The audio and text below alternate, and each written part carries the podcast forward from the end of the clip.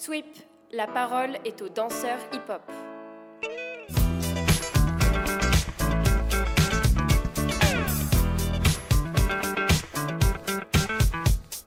Yo yo yo Marceau, aka le sex appeal de la culture hip-hop, comment tu vas? Salut, salut, ça va super bien Mathis, merci, merci d'être euh, merci. Euh, ça va, merci, super de vous voir euh, tous les deux. Présent sur votre channel. sur la channel, sur la channel Sweep. D'ailleurs, on en profite pour ceux qui nous rejoignent. Peut-être que pour certains auditeurs, c'est le tout premier podcast de Sweep qu'ils écoutent. Donc là, on en est à la deuxième saison. C'est le deuxième épisode de la deuxième saison.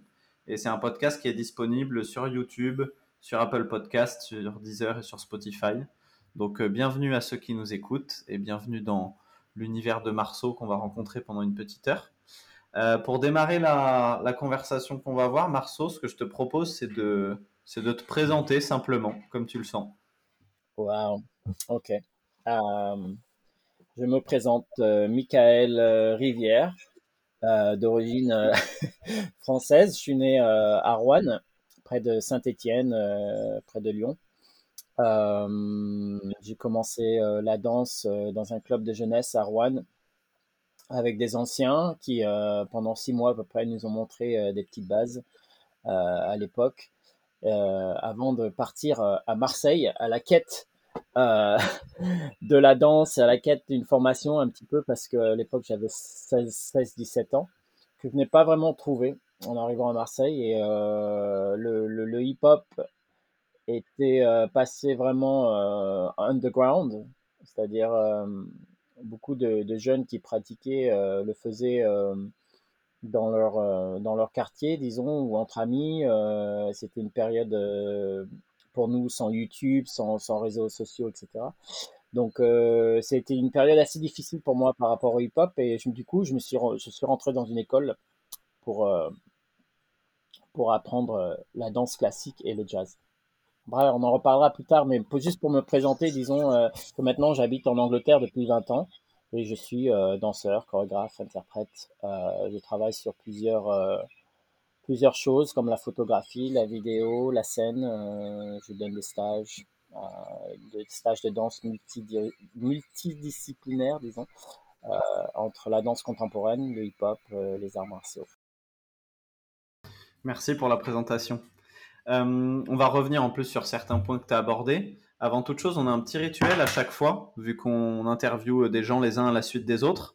À chaque fois, on demande à la dernière personne de poser une question pour la personne suivante. Et toi, à la fin de l'interview, tu auras l'occasion de poser une question pour la personne qui te succède. Et la personne qui était avant toi s'appelle euh, Nassim Batou, c'est un chorégraphe euh, du, sud de la France, vers euh, Marseille.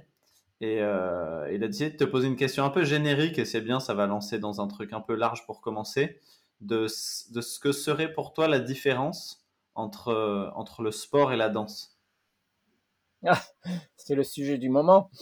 Euh, et la différence entre le sport et la danse. Euh, bah, pour moi, la danse, c'est déjà, je la vois en tant que art. C'est un art. Euh, hum, la- je dirais que si on parle d'athlétisme, au niveau de l'entraînement, de, la rigueur, de, la pratique, de la technique, de l'endurance, etc., des, atouts dont on a besoin pour être danseur, évidemment, c'est euh, quelque chose qui est en parallèle avec le sport, avec l'athlétisme, avec euh, la gym, avec plein d'autres techniques. Mais euh, si on parle de la danse pure et dure, ben on a la, qualité de l'interprète qui s'ajoute à ça. Et ça, à partir de là, on passe, dans le milieu de l'art. Euh, voilà, après, ça n'empêche pas de faire l'un et l'autre, ou les deux, ou, d'emprunter euh, de l'un à l'autre pour créer, quelque chose de nouveau. Mais à partir du moment où on parle de création, de toute façon, on, on repasse dans le milieu de l'art. Donc, euh, pour moi, la danse, c'est l'art. Ok, parce que moi, je, je, dirais que hum, ce que je disais tout à l'heure à, Noé, après que Nassim nous ait posé cette question, c'est qu'en fait, ça dépend beaucoup de hum, la, défi- la définition qu'on va donner au sport. Et moi, j'ai fait une filière euh, axée dans le sport, où euh, il y a une différence entre activité physique et l'activité sportive. l'activité sportive, c'est tout ce qui comprend une activité physique, mais qui a aussi une organisation de la part, par exemple, d'une fédération pour la compétition, donc les départementales, les régionales et puis les compétitions nationales, et puis après mondiales. Il y a tout cet aspect organisationnel qu'on retrouve pas forcément dans la danse en fait. Et, et je pense que le break, c'est l'une bah, des seules danses au final, ou les danses hip-hop, qui font partie euh, d'activités sportives parce qu'il y a cette organisation euh, de compétition, par exemple. Je sais pas si tu vois ce que je veux dire. Mais par exemple, tout ce qui est danse classique et tout ça, il n'y a pas de compétition. C'est plus du spectacle. Tu vois ce que je veux dire Ouais, ouais, ouais. Mais euh, je, je, dirais que par exemple le, ballroom, tu vois, les danses de salon, elles ont elles ont, elles font partie des, de ces danses compétitives aussi. Par exemple, en Angleterre, il y a des fédérations de, il y a des, il y a des, des danses. Je ne veux pas dire les, les, termes, les mauvais termes, mais je sais que dans la fédération du sport en Angleterre, il y a des organisations de la danse qui sont euh, inscrites euh, pour euh, essentiellement le ballroom, c'est-à-dire le, tu sais, la vase, les danses de salon. Beaucoup de compétitions, par exemple en salsa euh, ou danse latine. Il y a énormément de compétitions dans le monde entier, autant que dans le break, mais aussi même à, un niveau qui est très, enfin c'est très organisé, très, ils ont leur système, etc., etc. Donc je sais que par exemple pour les JO, pour pour faire chaque organisation qui veut travailler avec les Jeux Olympiques, par exemple les organisations de break, il faut d'abord créer une organisation et ensuite s'inscrire à la fédération de sport. il y a déjà d'autres organisations, comme aux États-Unis aussi, qui, euh, qui étaient déjà enregistrées euh, auprès de la des fédérations de sport ou la fédération de sport euh, je m'excuse pour mon, mon, vocabulaire, mais euh, dont euh, certaines organisations de break ont dû se faire partie, par exemple, d'une organisation de, de, salsa ou de, de, danse de salon pour pouvoir faire partie de la fédération de sport. Donc à rechercher un peu plus en détail parce que je n'ai pas devant moi toutes les infos, tous les détails, mais si vous faites un petit peu de recherche, vous verrez.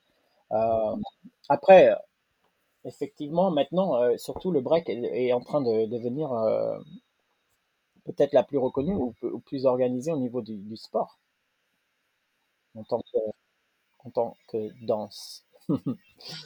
Donc, euh, ouais, c'est forcément ça. Je pense ça crée un peu de, confusion. Euh, moi, je pense que ça n'enlève rien euh, au break ni à ceux qui veulent rester dans le. Si on rentre dans ce débat-là, dans le dans le côté underground ou le côté euh, artistique du break. Et ceux qui veulent faire les deux euh, pousser jouer en fait c'est jouer les règles du jeu hein, simplement je vois ça comme ça. Ok euh, je veux faire je veux faire partir de cette fédération et faire de la compétition avec mon break. Mais aussi je maintiens une certaine intégrité et continue à faire partie de ma communauté à, être underground et, et à faire des battles à l'ancienne. Pourquoi pas? Rien au contraire, je pense que ça, ça maintient la culture et, euh, et permet de faire monter le niveau au niveau compétitif, au niveau compétition, et aussi de, de montrer au monde entier que de montrer au monde entier que ce qu'on fait quoi en tant Qu'est-ce que c'est que cette danse? Après le système de, euh, le système pour juger, etc. C'est simplement un système quoi. Ça pour moi, ça n'enlève rien. Euh, à la culture elle-même. C'est un choix. C'est à nous de la préserver ou et de la faire avancer. Après, euh, je sais qu'il y a eu un gros moment où beaucoup de gens, même encore maintenant, ont dit oh ça y est, on va aux Olympiques, c'est la fin, c'est la mort du, c'est la mort du break. C'est, ben non, je pense pas. D'ailleurs, en parlant de break, si ça te dit pour euh, situer à ceux qui nous écoutent, parce que bah, en fait, tu es français, tu es né en France, tu as démarré la danse en France, mais il se fait que tu es vachement plus sur la scène, euh, entre guillemets, internationale et surtout euh, anglaise maintenant. Donc, euh, ça peut être cool de retracer un petit parcours, un petit parcours de, de comment t'en es arrivé. toi, tu as démarré, as démarré quand même, disons, tu faisais du hip-hop en France, proche de Saint-Etienne. Aujourd'hui, tu as quel âge déjà aujourd'hui? Ah non J'ai 45. Ok, donc aujourd'hui tu as 45 ans, tu es père de famille, tu vis euh, visiblement sur une péniche euh, en Angleterre et tu reviens d'un an à Hong Kong où, où tu as donné des stages et où tu as fait des travaux de création artistique là-bas. Donc, visiblement, depuis le début du hip-hop proche de Saint-Etienne, ta vie a changé. Et peut-être que pour resituer, on peut essayer de nommer les quelques les quelques points charnières, tu vois, qui ont fait que, que ta vie a tout doucement changé avant de rentrer dans le détail de certaines choses. Ça a été quoi euh, pour toi les, les, les moments marquants qui ont fait que ça a tout doucement changé? Euh, Les moments marquants, il y a quelques moments clés qui, si tu veux, qui ont permis de, de prendre une direction. Disons que euh, quand j'ai quand j'ai laissé ma ville, Rouen, je suis allé à Marseille, un peu de chercher une, direction, disons. Et euh, en arrivant dans une nouvelle ville, quand je n'étais plus dans le, cycle scolaire, tu vois, donc je n'avais pas d'amis à l'école, etc. Il a fallu reconstruire un petit peu euh, un entourage. Et euh, ne, connaissant rien ni personne, à l'époque, c'était assez difficile. Donc, je suis rentré dans cette école. Pendant deux ans, j'ai fait un peu de classique, un peu de jazz, etc. Puis j'ai auditionné pour une, une grande école à Cannes, qui s'appelle Rosella Hightower. Et euh, cette grande école, à l'époque, c'était une des, meilleures écoles, disons, où aller euh, si tu n'avais pas suivi un, une formation en, conservatoire, par exemple. Tu allais chez Rosella, tu c'était la meilleure école de, nationale, si tu veux, au niveau classique, avec des profs euh, avec une expérience euh, extraordinaire, etc., etc. Donc, je suis allé là-bas, je suis basé et j'ai fait deux ans de formation intensive. Et sur ma deuxième année, parce que j'étais toujours amoureux du hip-hop et du break, parce que j'en avais pas fait beaucoup, en fait. Je faisais un petit peu de pop, un peu de... J'avais même pas faire un, six-step, tu vois. J'avais un petit peu, quelques petites bases, mais c'était plus un rêve que... J'étais pas du tout dans ce hip-hop, hein. C'était plus une... Une idée, quoi. Et, un intérêt, mais euh, voilà, euh, on n'avait pas vraiment accès. donc, sur ma deuxième année, il y a deux élèves qui sont arrivés pour faire un an à Cannes, dans cette école dont je vous parle, chez Rosella. Et euh, il s'appelle euh, Hamid Benmaï et euh, Anthony Egea. Et euh, ils avaient 23 ans à l'époque et, euh, et moi je devais en avoir 19, un truc comme ça. Et on se rencontre et effectivement ça a été pour moi un, un point de, de, de, validation, disons, parce que je voyais que ces gars, ils étaient déjà, ils, étaient, ils, avaient un super niveau technique, disons en break, en, en danse, mais en, en danse hip-hop, mais surtout, ils étaient très ouverts à la création, mais pas seulement à apporter différents styles de danse sur la scène, mais aussi ils avaient des idées de, fusion, disons. Et, moi, j'admirais ça beaucoup à l'époque parce que je me cherchais, euh, je me cherchais en tant que danseur. J'étais, j'étais ok en classique, en jazz, mais j'avais toujours trop d'énergie, donc je, je, me plaçais pas vraiment dans ce milieu académique. Et eux, un peu, c'était un peu ma, ma voie de, de secours. On se retrouvait le samedi de temps en temps euh, et me montraient des trucs, tu vois. Et j'avais appris les envolées avec eux. Des trucs, je me rappellerai toujours des moves parce que j'en ai pas appris tellement. Mais juste ce petit échange le samedi, tu vois, ça ça m'a maintenu, disons, euh, cette dernière année à Cannes, de, de les rencontrer et de voir ce qu'ils faisaient. Ils avaient fait un petit peu de création aussi pour le spectacle de fin d'année. Et donc tout le monde les regardait comme si c'était euh, je me rappelle les, danseurs classiques, c'était oh, ils étaient tellement extraordinaires dans leur façon de, dans leurs idées étaient fresh, tu vois, tellement euh, ouverts à créer des choses nouvelles et euh, un peu révolutionnaires, disons. On se mettait à la barre, on faisait du wave, on faisait du pop pour délirer, tu vois, pour parce qu'à l'époque, faut se rappeler que il n'y avait pas tellement de de place, disons, pour faire des choses fusionnelles. C'était plus le style puriste peu importe le style, urbain ou, hip-hop, ou je veux dire euh, classique ou jazz, c'était la technique pure, euh, être bon danseur dans, dans sa technique. Euh, les choses sont très différentes maintenant. Il y a beaucoup d'ouverture à la, un peu de ci, un peu de ça, un mix quoi. À l'époque, c'était pas vraiment, c'était presque, euh, fallait faire un peu en cachette parce qu'on te regardait, soit tu fais n'importe quoi, tu vois, si tu mélanges et tout, tu vois. Donc, fallait vraiment, c'était une époque assez intéressante à ce niveau-là. Pour, euh, donc ces deux-là, ils m'ont vraiment, euh, disons, motivé à continuer parce que c'était une période difficile où je cherchais encore une identité en tant que, de, que danseur. J'ai laissé Cannes.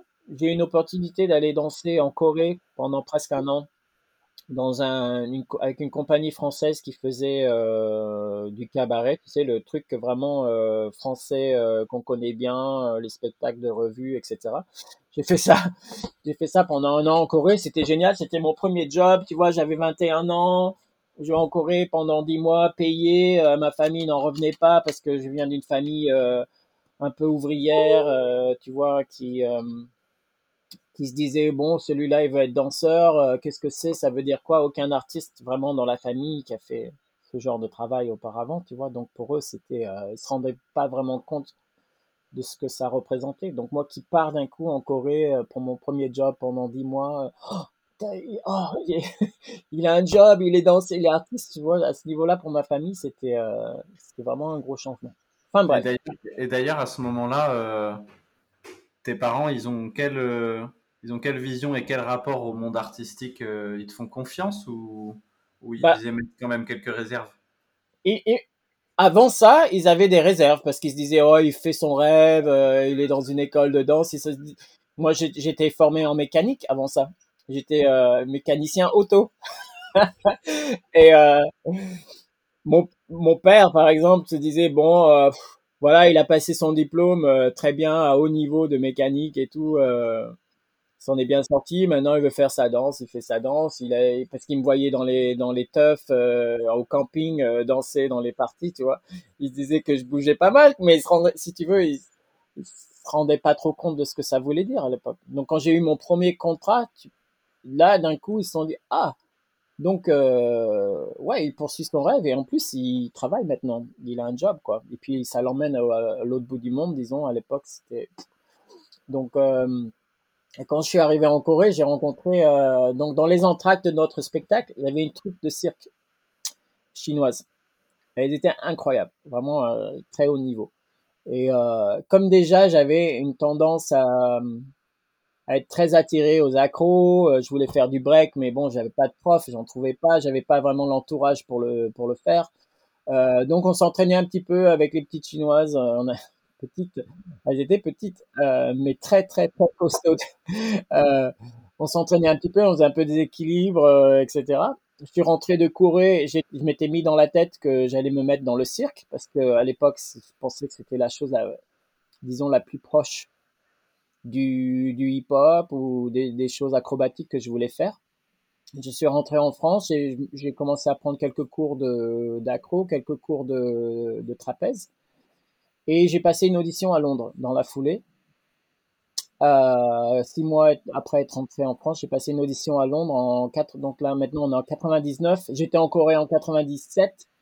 En début 99, je vais à Londres pour passer une audition pour un, spectacle énorme qui se mettait en place euh, une compagnie nouvelle qui se mettait en place qui offrait donc une formation de cirque payée. C'était exceptionnel. On n'avait jamais entendu parler d'une formation rémunérée à l'époque.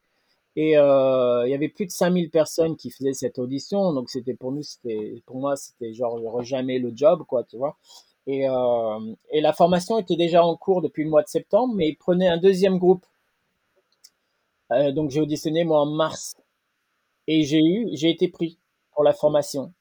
Et donc de mars à, août de cette année, on s'est entraîné euh, dans les arts, dans les arts du cirque, cirque aérien, l'accro, euh, euh, plein de choses, mais au-dessus du sol principalement, un petit peu dans le sol. Mais euh, l'idée c'était qu'en fait, après cette formation, on allait nous mettre dans une euh, dans une compagnie pour faire le spectacle du Millennium de l'année 2000 qui approchait.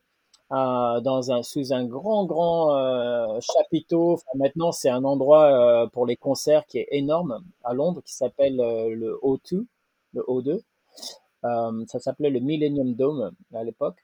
Et donc, on est rentré là-dedans à partir du mois de septembre et on a commencé les répétitions jusqu'au mois de décembre 99 pour monter euh, ce, pecta- ce spectacle qui se faisait par la suite euh, trois fois par jour devant 15 000 personnes. C'était un spectacle vraiment énorme, euh, aérien, avec euh, 80 danseurs, 80 artistes du cirque aérien. C'était vraiment une grosse, grosse production. Et là, pendant cette période-là au cirque, j'ai rencontré quelques breakers qui étaient dans la compagnie. Et finalement, euh, tu vois, enfin, à 23 ans, j'étais enfin dans une petite, euh, dans un petit entourage de, de, de breakers, disons, où j'ai commencé à apprendre des bases, des vraies bases. Euh, genre un peu de footwork, tu vois, euh, quelques paramoves comme les coupoles, je voulais les apprendre depuis longtemps, mais j'avais jamais été vraiment en contact avec quelqu'un assez longtemps pour les apprendre. Donc là, ça, ça se passait, j'avais 23 ans, je me disais, bon, c'est un peu tard, mais bon, quand même, voilà, j'ai l'opportunité maintenant. On, travaillait tellement dur dans le cirque, tu vois, on s'entraînait comme des, comme des oufs, quoi. On était, la condition physique était vraiment, on était poussé au maximum. Hein. Donc, euh, donc c'était super. On était ensemble presque euh, pendant deux ans. Et là, j'ai découvert donc le, milieu hip-hop euh, anglais, que auquel, tu vois, pour te, vous donner un historique, avant ça, j'ai pas vraiment passé autant de temps que ça en France pour découvrir le milieu hip-hop en France parce que j'ai bougé pas mal, je me suis entraîné dans, à Cannes, il n'y avait pas vraiment un milieu hip-hop, tu vois, c'était un peu mort en plus pendant ces, ces fins d'années 90. Donc, euh, par contre, à Londres, il y avait quelques, il y avait un club qui s'appelle Funking Pussy, ouais, s'appelait, la soirée s'appelait Funking Pussy, qui était organisé par DJ Hooch, qui organise le, le, UK Champs. Et donc, on y allait tous les samedis. Et c'est là que j'ai commencé à, à, découvrir le milieu hip-hop euh, anglais. Et à m'intégrer doucement, doucement, euh, voilà, puis à faire mes, mes pas, etc quand j'ai fini euh, quand j'ai fini le, le, Dome, le Millennium Dome euh, en 2000 euh, fin 2000, début 2001, j'ai emménagé à Birmingham.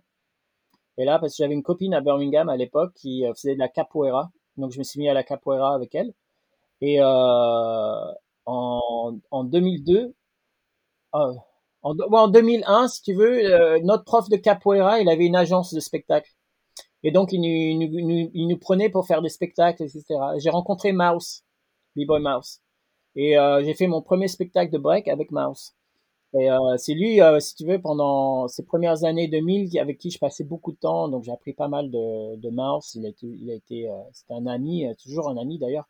Mais si tu veux, été un peu le, le, le mentor, je sais pas comment on dit mentor, le tuteur breaker de l'époque, de mon époque où on regardait les VHS. Euh, c'est lui qui m'a fait découvrir euh, Out for Fame, c'est les anciennes VHS, euh, les, les, les, cassettes VHS de break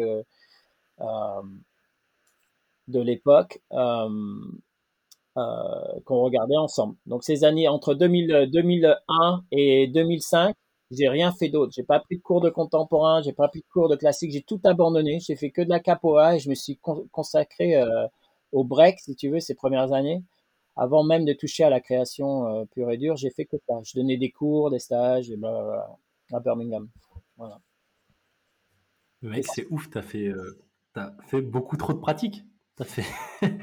et euh, je, me, je, me, demande comment tu. En fait, là, en ce moment, je suis à Bordeaux bah, dans la compagnie de Anthony Egea. Ouais. je, je taffe pour lui en tant que médiateur culturel et il a une école de danse. Et du coup, je prends pas mal de cours dedans. Je prends de la hausse, de l'électro, de l'afro et tout. Mais, euh, mais limite, en fait, euh, j'ai presque un peu peur de me perdre dans toutes ces différentes pratiques. D'avoir trop de contenu. Toi, comment tu, t'as fait pour euh, ne pas te perdre dans le contemporain, dans le jazz, dans le break et, dans toutes ces choses-là? Enfin, c'est, c'est quand même des sphères qui sont quand même super différentes. Et, euh, et moi, j'aurais presque l'impression que mon corps, au bout d'un moment, il sait plus où se mettre, quoi. Et pour euh, au final trouver une identité dont tu as besoin quand même dans, dans la culture hip-hop, dans le break, c'est difficile. Comment tu fait? Euh, bah, Ça a été un peu le, le problème pendant des... Enfin, le problème.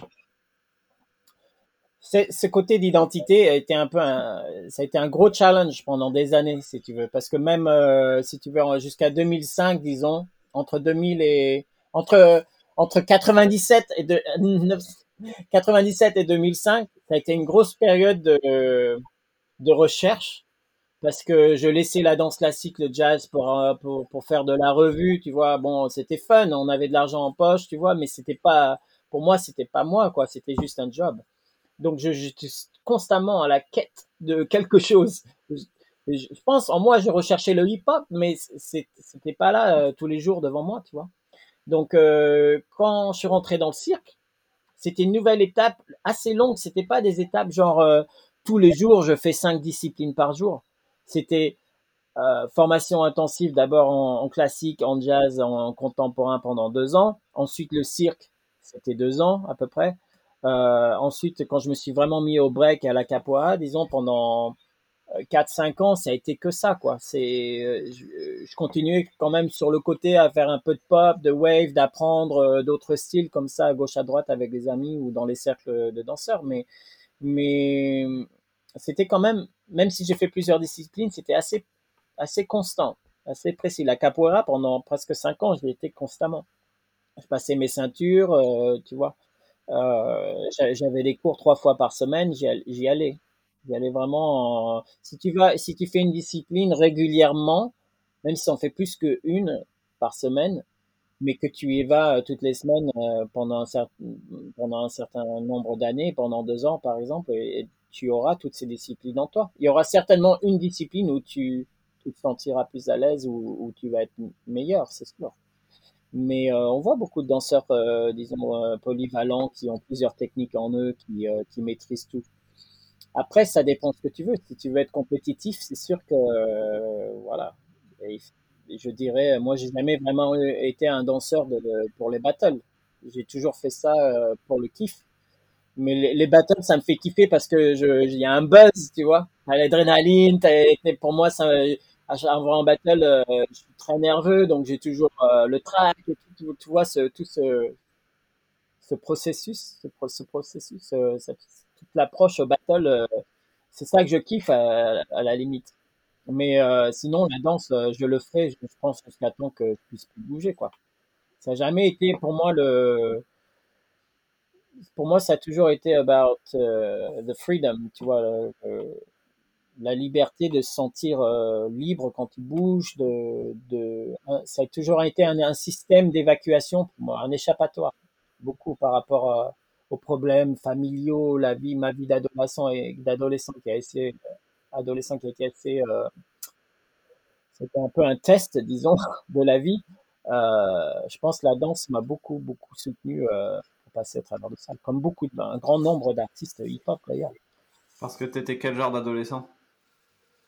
Quel genre d'adolescent? Bah, j'étais pas trop, euh, j'ai pas trop fait de, de bêtises. Euh, mais, euh, mais bon, ça a été compliqué, tu vois. euh, quand, je suis euh, rentré euh, à Cannes euh, en formation, malheureusement, ma maman est, rentrée en prison à cette époque-là. Donc, euh, le soutien familial a été assez euh, euh, euh, dérangé, disons, la structure familiale, parce que je vivais avec ma mère avant ça. Euh, ça a été une période assez difficile. Je me suis retrouvé beaucoup euh, livré à moi-même. J'ai eu un petit peu de, soutien de, mon père. Il y a toujours eu un soutien familial, mais ça a été une famille assez euh, déchirée, assez euh, qui avait beaucoup de, comme un grand nombre de familles, je suppose, euh, beaucoup de choses à surmonter au niveau de, notre structure, de, de, comment on a évolué en tant que, famille. Et je pense qu'il y a une période là, adolescente, où je me suis retrouvé très seul, très seul. Donc, il y a eu un moment, de- des gros moments de doute où, tu te dis, tu sais, euh, euh, est-ce que vraiment euh, cette, cette idée de danser, de, de, de suivre cette passion va vraiment aboutir quelque part, quoi. Euh, je vois au début, euh, pour vous donner c'est ça, c'est pas pour être le- la victime ce soit, mais c'est plus pour dire, par exemple, dans mon école, il y avait des élèves qui étaient très soutenus par leur famille, leur formation était payée par, euh, par leur famille, etc. Par exemple, pour moi, où ça a été un peu plus difficile, euh, ma maman devait, par exemple, m'aider et me soutenir un peu dans ma formation, mais elle n'a pas pu le faire. Donc, euh, je me suis retrouvé à une période, euh, je travaillais dans le, dans l'école, mais je, comme je m'étais en- endetté à cause de cette, euh, de cette histoire, j'ai dû rattraper, euh, payer ma dette, ce que j'ai fait. Mais donc, j'ai emménagé, euh, ce qui a été super en même temps, parce que j'ai emménagé avec trois autres danseurs qui étaient en formation à l'école. On vivait dans une chambre, presque, qui avait deux lits au sol, deux lits sur une mezzanine dans un, je sais pas, ça devait faire ce truc euh, 20 mètres carrés, tu vois, et euh, 20, 30 mètres carrés grand maximum. Et dessous le mezzanine, il y avait une petite cuisinette, et on mangeait là. Et comme on n'avait pas d'argent, pour, parce qu'on était un petit peu tous les quatre dans la même situation, on, on mangeait euh, spaghetti, spaghetti à midi, spaghetti le soir. Et euh, si on avait un peu plus d'argent de poche, on achetait une tablette de chocolat, on se la mettait dans une baguette, tu vois, le- à 4 heures. C'était notre dessert, quoi. Et euh, le, le midi, c'était spaghetti à la sauce, et le soir, spaghetti au beurre, quoi. C'était, je te jure, pendant plusieurs mois, on a fait comme ça. J'ai payé ma dette, et, euh, et on a continué à avancer comme ça. C'est juste pour euh, une référence, pour dire que on avait faim, quoi. On avait faim de, on avait faim d'être là, d'avancer, de, de s'entraîner, de, d'apprendre. Et le rêve, la passion pour, euh, pour ce qu'on faisait a été vraiment un, un véhicule pour sortir de là. Euh, à force d'être dans cette recherche vers l'avant, toujours de, de rebondir de discipline en discipline et de, je sais pas, quelque part chercher ta place dans, dans quelque chose, est-ce que tu as, as, le souvenir d'un moment où pour la première fois tu t'es dit Ah là, je crois que je, je crois que j'ai trouvé, je crois que je suis, je crois que je suis à ma place Ouais, complètement. Euh, en fait, c'est une très bonne question en fait, parce que c'est vrai qu'on se parle comme ça, on a l'impression que je cherche encore. et, euh, et je me rappelle euh, quand on m'a donné ma en 2004, en 2004, j'ai découvert Breaking Convention à Londres. Et euh, ça, j'ai expliqué à John Z, John Zidi, le directeur de Breaking Convention. Euh, j'ai dansé dans le Breaking Convention 2004 avec une autre compagnie, puis en 2005 avec une autre compagnie. Et euh, en 2004, j'ai vu pour la première fois Rubber Band Dance Group du Canada. C'est une compagnie euh, qui est, euh, qui est géré et dirigé par euh, Victor Kejada et qui lui vient aussi du de l'univers du hip-hop, mais aussi euh, très haut niveau en classique. Et il a créé une gestuelle qui est très très particulière à la, à la sienne. Hein. C'est vraiment son, son langage. Et quand j'ai vu ça pour la première fois sur scène, j'ai fait ah.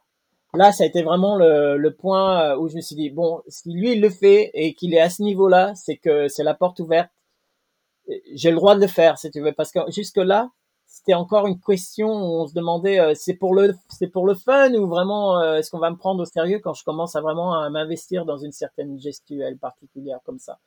Euh, et quand j'ai vu leur travail, là, ça, ça, ça a été vraiment un gros coup de, un gros pas vers l'avant. En 2005, je suis revenu à Breaking Convention avec une autre compagnie. Et là, je me suis dit, un jour, je vais venir sur cette scène et présenter mon travail sous mon nom. Et donc effectivement, euh, en 2006, j'ai présenté une, pièce à Breaking Convention, mais c'était pas encore sur la scène principale. Et en, en 2000, euh, je crois que c'est en 2000, 2009, 2009, on a présenté euh, Breaking Point sur la sur la grande scène. Et 2010, j'ai dansé solo sur la grande scène aussi. Euh, donc, euh, donc ça, c'était vraiment à partir de ces années-là, à partir de 2006, 2005, j'ai commencé à vraiment euh, embrasser cette idée de, de créer mon, mon, mon, image, quoi, mon, mon, mon, étiquette. Et ça, ça s'est fait. Euh, je pouvais peut-être pas trop le faire dans le milieu du break, je pensais à l'époque, mais euh, sur scène, ça s'est définitivement mis en place pour moi. Et comment dans cette vie folle, on, on réussit le deuxième défi qui est presque aussi grand, voire plus difficile, de d'être papa et de construire une famille? Euh, euh, Bah, comment? Je pense d'être papa, c'est pas très difficile. Hein. C'est surtout de, c'est de gérer, d'être euh, la gérance d'être papa. Mais euh, euh, d'assurer, d'assurer en tant que père, c'est là où c'est vraiment le, le, gros challenge quand on, surtout quand on, on est souvent hors, hors du pays ou en voyage pour le travail, etc. C'est, c'est pas évident. parce que tu, toi, tu, tu es père d'une fille, c'est ça? Ouais, j'ai une petite fille qui a, qui a 9 ans maintenant. A 9 ans aujourd'hui et Non, donc, elle, a 9 ans cette année, ouais. D'accord. Et pour, euh, bah pour situer, pour les gens qui connaissent pas complètement le genre de vie que, que tu as eu et que des artistes danseurs peuvent avoir, c'est quand même une vie où, où on est des fois là euh, un quart, voire un dixième du temps, on est toujours en train de bouger, euh, ouais. on est toujours dans des expériences humaines à côté de, de l'expérience de nos amis et de notre famille qui sont très très fortes. Donc des fois quand on revient, c'est dur d'être complètement présent, etc. Du coup, toi, ça, ça s'est passé comment euh, l'éducation d'un enfant au milieu de tout ça? Alors, pour, pour ajouter à tout ça, euh, je, je, ne suis plus avec la maman depuis euh, depuis 6 six ans, depuis 6 ou 7 ans. Donc, euh, le challenge, le gros challenge, ça a été de maintenir des liens euh, forts et de bons liens entre déjà entre sa mère et, et moi. Ce qu'on arrive aujourd'hui, on est on est très heureux de, de pouvoir faire, c'est-à-dire euh, sa, sa, maman, le copain de sa maman et moi, on passe des week-ends ensemble. Euh, je reste chez eux, euh, le, comme là, j'étais chez eux le week-end. Euh, S'ils s'en vont tous les deux, veulent partir en amoureux euh, pour la semaine, ils me demandent est-ce que tu est-ce que es dispo, est-ce que tu pourrais passer la semaine chez nous, voilà. Donc je vais chez eux. j'emmène ma fille à l'école, je m'occupe d'elle et elle, elle, ben, elle, elle, est super bien comme ça. Je pense c'est la, la meilleure des situations qu'on aurait pu avoir. Pour donner un autre exemple, Hong Kong, j'étais invité en résidence à Hong Kong pendant presque dix mois. Euh, juste à la sortie du, premier confinement anglais, où euh, toutes mes tournées ont été annulées. 2019, ça a été une super année pour moi. Donc 2020, j'avais plein de choses en place qui ont été euh, malheureusement euh, annulées, reportées, etc., comme un grand nombre d'artistes. Et euh, par contre, Hong Kong s'est annoncé comme ça à la dernière minute. Et euh, donc, on a dû avoir cette conversation et je savais pas trop quoi faire parce que je suis jamais parti plus longtemps que six semaines. Six, six, six semaines au grand maximum. Euh, là, c'était plusieurs mois donc au début, on s'était dit, euh, je, je, prendrai ma fille en vacances, euh, on fera les voyages euh, pendant les vacances scolaires ou des choses comme ça, parce que j'avais un bon salaire, etc. Plein de choses, euh, plein de bonnes choses en place. Donc on a discuté et puis euh, grâce à leur soutien et cette bonne communication qu'on a réussi à, mettre en place ces, dernières années, ils ont dit OK, on y va, on fait. Et donc je suis parti malheureusement, euh, le Covid euh, ne s'est pas amélioré et euh, donc euh, on n'a pas pu faire euh, ce qu'on a prévu, quoi. Donc pas de pas de vacances. Les, quarantaines à Hong Kong sont très extrêmes. Je pouvais pas je pouvais pas revenir comme je voulais. Ma fille ne pouvait pas rentrer sur le territoire. Ça a été vraiment une période super difficile. Mais euh, je pense que la clé dans tout ça, euh, d'être papa, c'est c'est d'être en très bon accord et en bonne communication avec euh, avec l'entourage, avec la maman et de les choses tiennent le coup si s'il y a de l'amour et s'il y a de s'il y a de la communication. Les choses qui qui ne tiennent pas le coup, c'est c'est quand il y a quand on laisse nos notre ego et, et, et, d'autres choses euh, personnelles euh, au travers de ces choses-là. Je pense un enfant, euh, pour moi, pour moi qui suis aussi passé par une famille euh, qui a été déchirée, un peu brisée, avec une situation assez difficile entre mes parents et moi, je voulais pas recréer un univers comme ça pour ma fille. Je voulais que même si je n'étais plus avec sa maman, que quand même il y ait des liens euh, importants, qu'elle euh, et qu'elle euh, qu'elle ait son papa et son maman au, ma au maximum. Donc il a fallu faire des compromis, discuter, mettre des choses en place et faire fonctionner les choses. Ok. En tout cas, c'est ouf que, que tu quand même tenté la chose parce que moi, je sais qu'actuellement, des fois, je me pose la question de si j'ai envie de vivre de la danse ou des trucs comme ça. Et j'ai un peu l'impression que quand, même quand tu vis la danse, et notamment en compagnie, tu es un peu constamment euh, sur le siège éjectable, euh, dans le sens où bah, ça se trouve que tu vas pas être pris dans une compagnie, et chaque année, tu es obligé de renouveler tes heures. Enfin, je sais pas comment ça se passe, euh, le, le, métier d'intermittent en, Angleterre, mais euh, j'aurais peur qu'à qu'à un moment ou une année tout ça, j'ai pas le nombre d'heures que, je veux, et que financièrement, tu vois, ça soit, soit, soit la merde, tu vois. Et, et j'ai l'impression que pour toi, ça, ça, a l'air de tout rouler, mais, mais je pense que c'est un peu le franc aussi de, beaucoup de gens euh, qui veulent se lancer euh, dans ce métier-là. Ouais, ah, mais je veux dire, c'est pas, c'est un métier, euh, tout, tout métier, disons, euh, à son compte, à son compte. Juste parlons d'être euh, auto-entrepreneur, c'est déjà un challenge parce que tu te gères toi-même, tu dois vendre ton produit. Dans ce cas, dans le cas des danseurs, tu te vends toi, ton service. Donc euh, c'est déjà mentalement euh, un challenge, euh, physiquement en plus de ça, un autre challenge, plus euh, moralement. Et bon, il y a beaucoup d'artistes qui souffrent euh, mentalement parce que la pression, l'idée de vendre son image, la compétition entre les autres, les politiques de la danse, les politiques des théâtres, euh, les choses qu'on observe après des années euh, dans ce métier-là, tu commences un peu à avoir un, une certaine expertise, une certaine euh, connaissance du milieu et tu vois quand même certaines organisations, par exemple, qui prennent certaines décisions qui ont un, donc un impact euh, sur euh, sur notre communauté, sur la sur le sur les danseurs, sur les artistes en général. Donc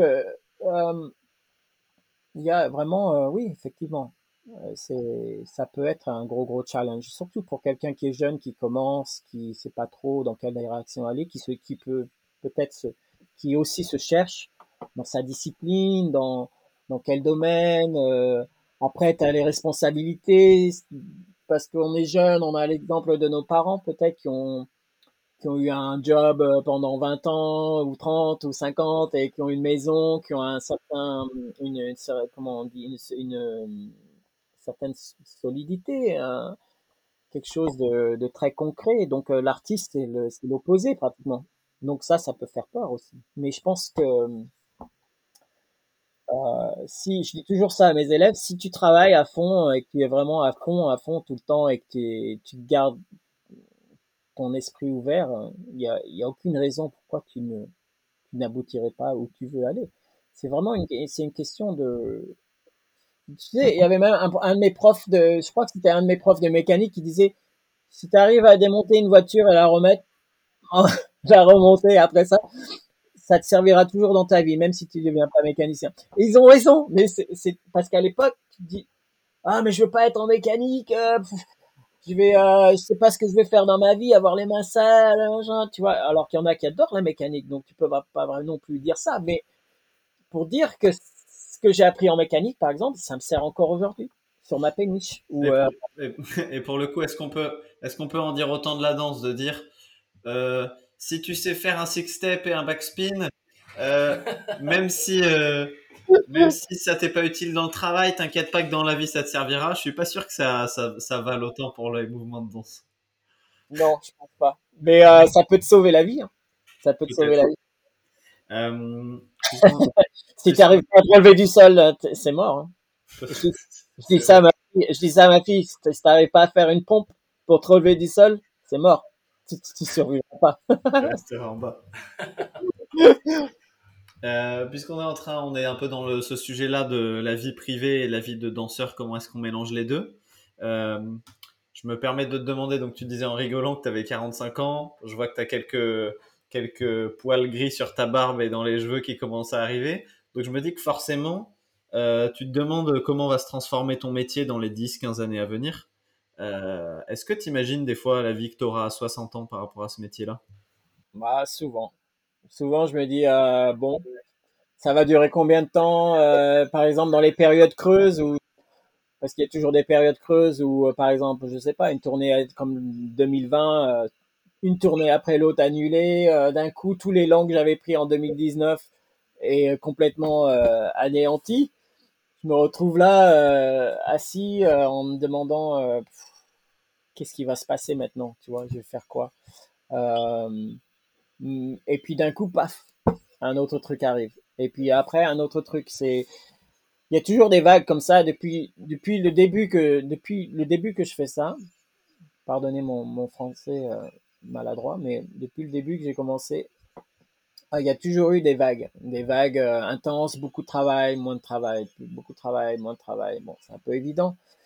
Et tu te demandes dans ces périodes-là, bon, est-ce que je devrais me reconvertir euh, J'ai plein d'amis qui se reconvertissent dans ces moments de doute. Ils font une formation en yoga, ils font une formation euh, en massage, il y en a qui abandonnent tout, qui se mettent, euh, ils, se ils, se redécouvrent dans, le, dans la thérapie, dans, dans plein d'autres disciplines. Donc la danse, effectivement, là, ça les, ça les aide. Tu vois, on parlait de, de recycler, d'utiliser euh, ce qu'on a appris. Ça peut aider dans ces, dans ces métiers-là. Moi, je sais pas, je vois pas ça comme ça. Pour le moment, là, je viens de m'inscrire pour faire un master parce que j'ai jamais fait d'études euh, à haut niveau comme ça. Donc, mon expérience m'a permis d'acquérir une entrée en université comme si j'avais une licence déjà. Tu fais valoir ton, expérience et ça te permet d'accéder euh, une, éducation à un niveau de, master. Donc, je fais un master. En fait, c'est une recherche sur ma pratique qui me permettra d'avoir un master qui peut me permettre au futur, par exemple, d'avoir, euh, si je le désire, devenir euh, lectureur, enfin professeur dans une dans une académie, dans une université, euh, ou de prendre la direction de d'une d'une organisation d'art et spectacle ou d'un théâtre. D'avoir ça sur mon CV, ça, ça me permet d'avoir un petit peu plus de, de poids, disons, surtout si je veux trouver ce genre de travail ici en Angleterre, par exemple, où mon master serait reconnu. Donc, je prends ça, je fais ça cette année comme les choses sont un petit peu plus calmes. Euh, je pense à ça et puis je pense aussi euh, que ma voix elle, se met en place quand même tout doucement. Je fais plus en plus de projets photographiques. Là, j'ai une exhibition qui se met en place à Hong Kong au mois d'octobre. Euh, je suis en train de monter un, film qu'on a filmé au mois de juin à Hong Kong. Euh, enfin, c'est un, tout, un petit court métrage, mais euh, il y a des choses comme ça au niveau visuel qui se mettent en place. Et euh, il y a une commande chorégraphique à Hong Kong aussi en début d'année 2022. le fait que je danse beaucoup moins, mais je continue quand même à travailler, donc ça me donne un peu de confiance, disons, en, en me disant que éventuellement, peut-être, je ferai que ça, que de la création. À un moment donné, euh, je danserai peut-être plus ou très peu, et ça sera purement de la création, du visuel et du, du spectacle peut-être, ou une direction artistique quelque part où je pourrais euh, exprimer euh, ce côté artistique au travers d'une compagnie ou, ou, de danseurs. J'aimerais ça. Après, je sais pas, si, on verra, mais euh, okay. à voir. Mais euh, c'est ouf parce que au niveau de ta danse en elle-même, j'ai l'impression que tu es, es, encore quand même bien en forme. Enfin, je, je vois des potes, euh, par exemple, bah, Geoffroy, tu vois qui c'est Oui. Genre là, là, il a à peine d'avoir 30 ans de ça et souvent il se blesse. Donc, je sais pas à quoi c'est dû, mais il se blesse souvent. Et j'en vois encore d'autres qui, qui arrivent à la trentaine, commencent à voir que le corps, euh, c'est plus le même que quand tu as 20 ans. Et, euh, et, et, lui, il en a que 30, toi, t'en as 45. Tu, tu, tu, fais quoi pour, euh, pour être autant en forme Tu bois du café. que, du, que du café. que du café. Ma machine derrière moi, là.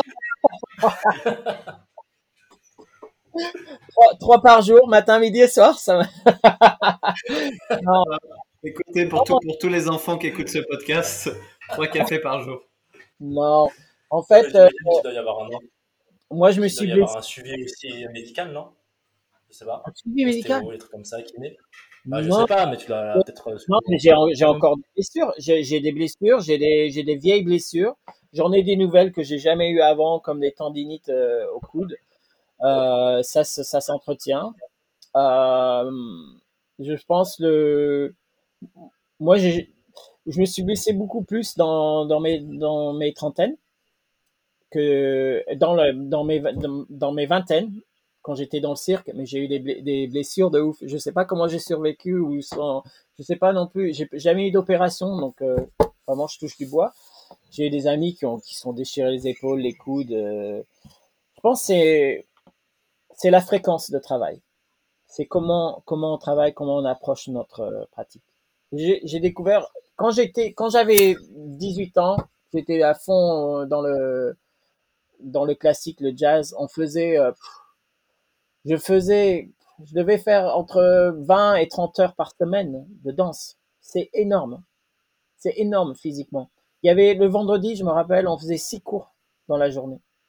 C'était trop. Je pense maintenant c'était trop.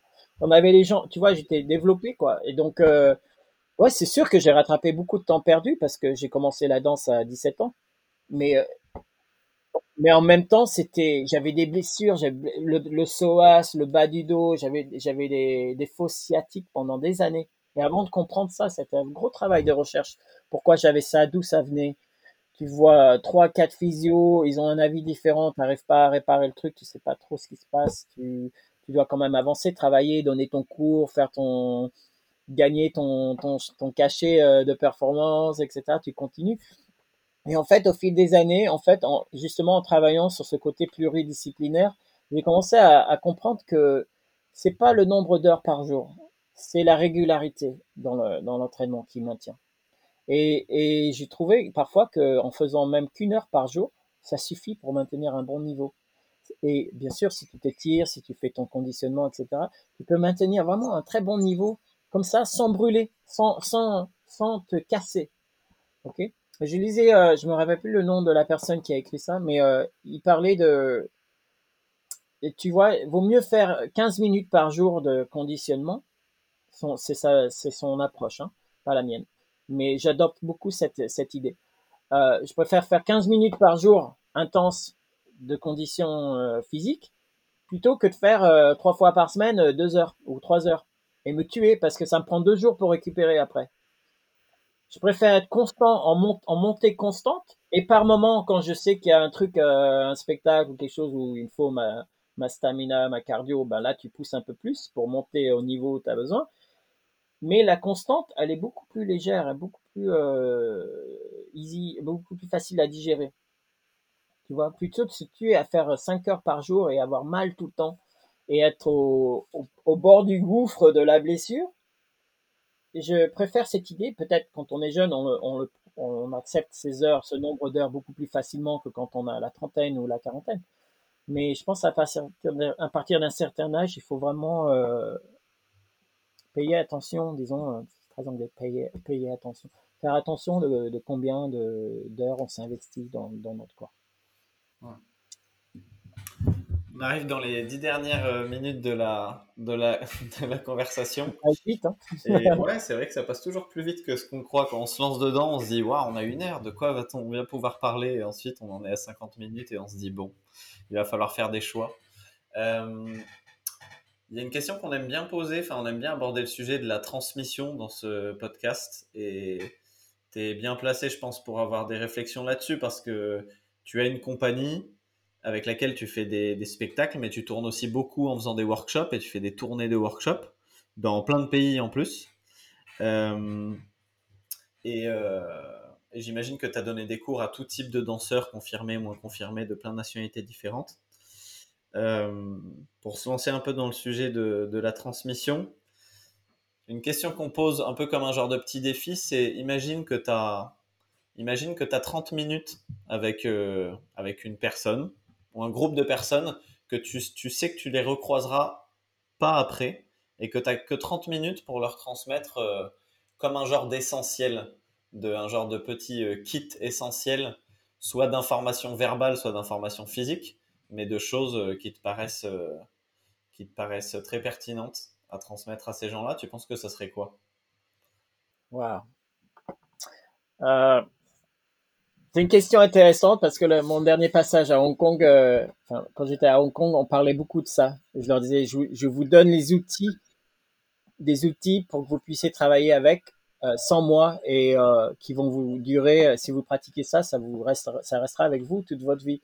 C'est un, c'est une question que je trouve très intéressante parce que de plus en plus, je donne des, stages et des cours. Je pense de plus en plus à comment donner ces outils euh, aux danseurs qui viennent dans les cours parce qu'on voit beaucoup de, cours où, euh, ils les gens vont, ils apprennent une méthode, mais peuvent pas vraiment la faire sans le prof. Donc, qu'est-ce que je transmettrais euh, en 30 minutes euh,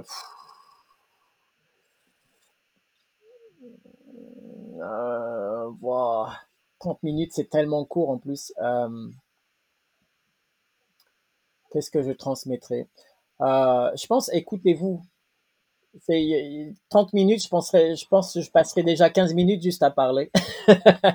Ça serait, il faut vraiment, c'est très important d'écouter sa voix et, son instinct en tant qu'artiste, en tant que danseur. Parce qu'on on, sait déjà plus ou moins ce qu'on aime faire, comment on aime bouger, dans quel sens on aime aller. Donc, euh, il y a beaucoup de mes ateliers où, au début de l'atelier, je, passe pas mal de temps à justement à explorer et à explorer sa, façon de, de comment on s'écoute, comment on bouge, dans quel sens on va, euh, comment on répond à la musique. Euh, c'est une période d'écoute. Et je pense que cette période d'écoute, on n'applique pas assez souvent. Tu vois beaucoup d'élèves, beaucoup de danseurs qui, sortent de cours où ils n'ont jamais eu vraiment euh, cet outil d'é- d'écouter, de s'écouter soi-même, de fermer les yeux, de, de se la- laisser tomber dans une certaine direction, de se rattraper, de vraiment euh, euh, écouter le, dans quel sens veut aller le corps. Et cette pratique-là, ça ne s'applique pas seulement physiquement dans un cours, elle s'applique aussi dans la vie. Euh, je sais qu'on peut pas toujours improviser sa vie et partir dans, dans- bon, il y en a qui le font, je suppose, qui suivent leur passion, leur, euh, je veux pas dire la passion, je veux dire plus dire, euh, ok, demain je me casse euh, à l'autre bout du monde comme ça, je laisse tout tomber. Je dis pas que c'est la meilleure des solutions, mais c'est quand même important d'écouter ce, un petit peu cette voix-là qui, qui te donne envie d'aller quelque part, parce que sinon, on va aller où? On va apprendre quoi? Comment? Sur Instagram? Je pense la vraie, la vraie, la vraie expérience de la vie, euh, elle s'applique aussi à notre art, à notre découverte. C'est important de nourrir notre art avec les choses de l'extérieur. Donc, allez découvrir, allez explorer, euh, sortez de la bulle euh, du studio, de la bulle des, cours en ligne ou, quoi que ce soit. Allez dans la nature, allez explorer et analyser ce que vous avez déjà en vous avant de, de s'inquiéter des choses extérieures des choses qu'on a besoin pour, pour survivre à l'extérieur. Parce qu'on a déjà tellement en nous. J'adore passer euh, les premières 20 minutes, 25 minutes avec euh, les danseurs dans le studio. On, fait une période de découverte. On apprend à se connaître et on apprend à, écouter notre, notre organisme. La technique, c'est euh, juste des steps et une question de, de physicalité mais le, mouvement lui-même, la voix intérieure, la voix de, de l'interprète, euh, toutes ces choses-là, ça passe par nous-mêmes et chacun différent. Donc comment on travaille ça? À l'écoute. Fort bien. Ah? Non, j'ai dit, j'ai dit fort bien. C'est dur à expliquer, euh, surtout en, en, français. Je pense, j'ai pas fait souvent, donc euh, je cherche un petit peu mes, mes mots. Mais ouais, je pense c'est L'affûtage de l'instinct est, très très important. Je vais l'appeler comme ça, l'affûtage de l'instinct. Ouais, puis c'est un, c'est un travail perpétuel parce que, enfin là je parle d'expérience de, de, la rétrospective que j'ai depuis 3-4 années où je travaille beaucoup en compagnie, etc. Euh, je trouve que quand tu fais un travail dans une compagnie, euh, c'est souvent un travail spécifique en fonction du sujet que tu es en train d'aborder. Et du coup, euh, moi, je me rends compte que des fois, je bosse pendant 2-3 mois avec un chorégraphe sur une manière de bouger très précise. Et du coup, le, corps se spécialise, mais il perd en instinct parce que c'est comme si tu fermais plein de portes pour euh, garder seulement les portes ouvertes qui servent un sujet précis. Et, euh, et qu'ensuite, il faut, il, faut il faut comme une étape pour réouvrir son instinct à plein de nouvelles choses. Et en fonction des étapes dans lesquelles on est, de avec qui on a travaillé, et ben on peut avoir un instinct euh, qui moi je sens que des fois j'ai des il faut que je, réapprenne à réouvrir parce que j'ai été conditionné. En ce moment, je suis sur un sur un projet où on fait pas du tout de gestes esthétiques, on est que dans le geste essentiel et pour ça on a on développe euh, un vocabulaire que autour du jujitsu, tu vois, de la pratique de l'art martial du jujitsu. Et je sens que de faire que ça, bah, ça m'aiguise vachement dans cette direction-là. Mais par contre, euh, ce dont tu parles, de ce que tu enseignerais dans tes workshops, je sens que j'ai plein de portes qui se sont fermées pour devenir efficace dans une direction. Et c'est un métier particulier que c'est comme si euh, on était un artisan, sauf que sauf qu'on est nous-mêmes et le marteau et le ciseau et le et le et ça prend du temps de se transformer du marteau au ciseau quoi. C'est pas juste le temps de changer de main euh, d'outil, tu vois. Ouais. Et je sais pas ce que tu en penses, mais je sais pas comment toi tu vis ces choses-là c'est exactement là où je veux en venir. C'est imagine euh, faire euh, 5 ou 10 ans dans des cours, des formations où tu n'as pratiquement pas eu cette ouverture, euh, euh la possibilité de, de t'ouvrir ou de te connaître toi en tant que en tant que danseur ou, je veux dire mover parce que dans ça ne s'applique pas. Ce que je vais essayer de dire, ça ne s'applique pas seulement à la technique. C'est ouvrir ces portes dont tu parles c'est aussi une technique. S'autoriser à ouvrir ses portes, euh, être ouvert à ça. Mais il y en a qui, euh, qui trouvent ça assez difficile au début. Dans un atelier de, ils n'ont pas l'habitude, ils ont l'habitude qu'on leur donne des pas, une certaine technique, une certaine structure. Sinon, ils sont un petit peu perdus ou ils ont besoin d'être accompagnés un peu plus pour, euh, pour, pour se détendre, quoi. C'est pas tout, pas tout le monde n'est peut improviser comme ça du jour au lendemain sans avoir euh, été à l'écoute ou, avoir pratiqué.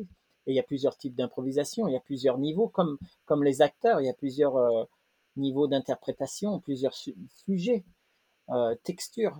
donc, ouais, ça se pratique énormément et je pense qu'on a besoin un peu plus d'implémenter ça, d'implémenter ça un petit peu plus partout pour, pour que les danseurs soient vraiment prêts à, à choper euh, un peu pas n'importe quel mais disons un peu d'autres boulots quoi. Pas forcément un boulot technique mais peut-être ils pourraient travailler euh, je sais pas, dans un autre style de travail.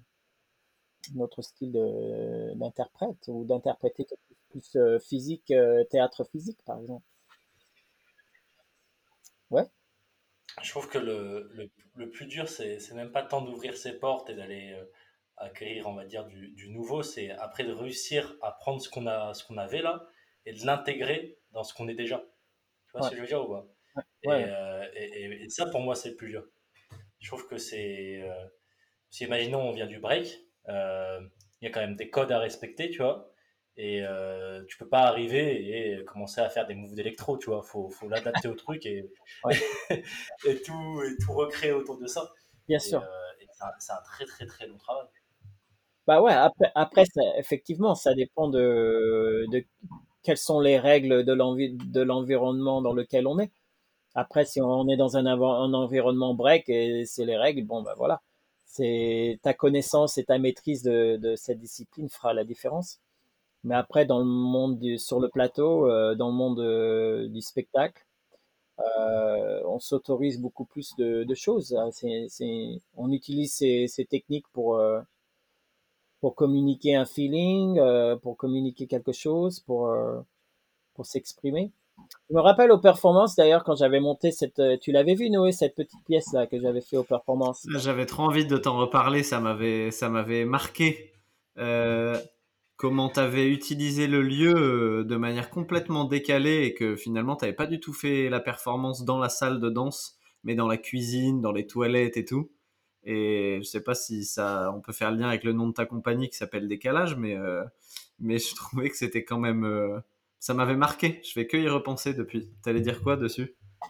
Bah, c'était un petit peu justement sur la semaine la, la base du- de notre travail. On a fait euh, tous les jours, je donnais un cours technique, mais en même au niveau de la création, j'ai vraiment essayé de d'extraire au maximum leur personnalité, leur euh, de- on a discuté un peu aussi, ils ont ils sont commencé ils ont commencé à se sentir en confiance donc euh, ils donnaient plus, ils se sentaient libres de d'exprimer certaines choses donc pour moi c'était génial d'utiliser euh, leurs ressources, tu vois, et puis de d'implémenter ça dans la dans la pièce. Donc tu tu joues euh, au chorégraphe, mais tu joues aussi beaucoup au directeur dans ces moments-là, et c'est vrai. Pour moi, je kiffe ça beaucoup. J'adore euh, travailler avec l'énergie que les danseurs apportent euh, quand c'est possible. C'est pas toujours possible, ça dépend de, la commande chorégraphique ou du projet que tu fais. Mais quand c'est des travaux un peu plus perso, disons que ouais, j'aime bien, j'aime beaucoup faire ça. Euh, parce que la danse, la danse devient euh, secondaire. Et c'est ça pour toi un, des critères d'une pièce réussie? C'est quand, c'est quand la danse est seulement secondaire? Non, non, pas forcément. Mais ma pièce à Hong Kong était vraiment, euh, c'était beaucoup plus physique euh, que qu'autre chose, mais quand même l'audience.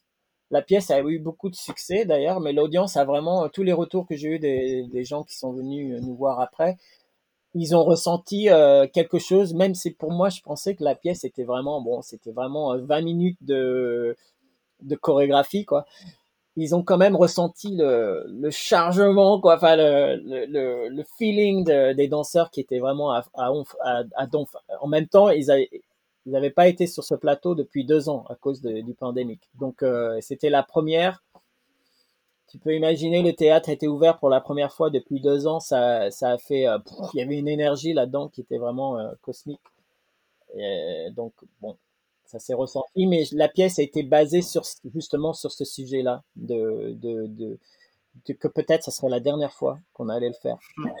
Donc j'aurais mis ça dans la tête depuis le début. Et euh, c'était vraiment, euh, et ils vont, ils ont vraiment euh, transporté ça, euh, et ils ont, ils ont balancé ça à leur euh, public et c'est vraiment bien passé. Donc oui, il y a toujours ce jeu-là. Même euh, pour moi, une pièce réussie, c'est quand l'audience arrive à percevoir le feeling, à ressentir quelque chose. S'ils arrivent à ressentir quelque chose et que la pièce a une bonne euh, narrative, une bonne, euh, une bonne structure, je suis content. Ouais. Chouette, je pense qu'on peut finir là-dessus. Ouais. Euh, on a, comme, bah, comme tu le sais, on a le petit rituel de demander à la personne de poser une question pour la personne suivante. Je sais pas si tu. Peut-être que tu, la, co- tu connais Marie Marcon? Bien sûr, bien sûr. Ah. Elle est venue dans mon stage euh, en Angleterre, à Eh ben, eh ben, c'est elle qu'on va recevoir juste après. Est-ce que, euh, est-ce que déjà tu peux la décrire en trois mots? Oh, Marie. Euh, Marie, euh, en trois mots, euh, mots français. En trois mots. Donc, on en était aux trois mots, donc tu nous... Gracieuse, mais c'est français gracieuse, oui. Gracieuse. Grace, hein? Gracious. Ouais. Ouais. Euh, pour moi, Marie, elle est super douce dans sa danse. J'adore. euh, donc, en trois mots, c'est vraiment dur de la décrire. Euh, euh, mystérieuse, douce et gracieuse. Ça marche, on lui transmettra. Et du coup, maintenant, on aurait besoin que tu nous donnes une question à aborder avec elle ou un sujet à aborder. Euh, que penses-tu des réseaux sociaux de nos jours et comment euh, ceci euh, affecte notre pratique? Ok, Large sujet. Ça marche. Un peu large. Ben, c'est un, c'est- c'est un sujet qu'on devait aborder avec toi, mais finalement, la conversation a filé, donc on, pour- on pourra l'aborder avec elle. Je vous la balance pour la pour Marie, voilà. C'est sympa. Mais écoute, merci, merci Marceau, on te remercie. C'était grave cool. Ben, ça a été un honneur d'être avec vous. Merci beaucoup de, de m'avoir invité. Trop C'est génial. cool. Continuez bien. Juste pour finir, je voulais dire que euh, y a, y a un Anglais qui fait un petit peu la même chose, qui s'appelle Luke, The Duke London. Il a un podcast aussi et je trouve ça super sympa. On voit de plus en plus de podcasts euh, euh, qui émergent et euh, lui aussi il le fait un peu dans le dans le milieu du, du hip-hop, de la scène, etc. Donc euh, c'est cool. Grave cool, on ira voir. Et juste avant de filer, est-ce que tu as, je sais pas, une page Insta ou quelque chose où on peut, te- on peut suivre ton travail? Oui, bien sûr. Ben, j'ai bah, j'ai un site internet, c'est marceaurivière.com et mon Insta qui est aussi euh, Marceau Rivière, tout en mots. Et sur mon Insta, on voit tous les, les, les liens pour, euh, pour les autres choses que je fais. Mon événement Create qui arrive euh, ce vendredi, qui a travaillé un petit peu avec euh, Collab euh, en 2018. Je crois qu'on a, on a fait un truc ensemble. Et euh, voilà, Et puis d'autres choses, ma photographie, euh, mon travail. Voilà. Marceau Rivière sur Insta et sur euh, le net, marceaurivière.com. Au top. Merci Marceau, à bientôt. À bientôt. Ciao. Ciao.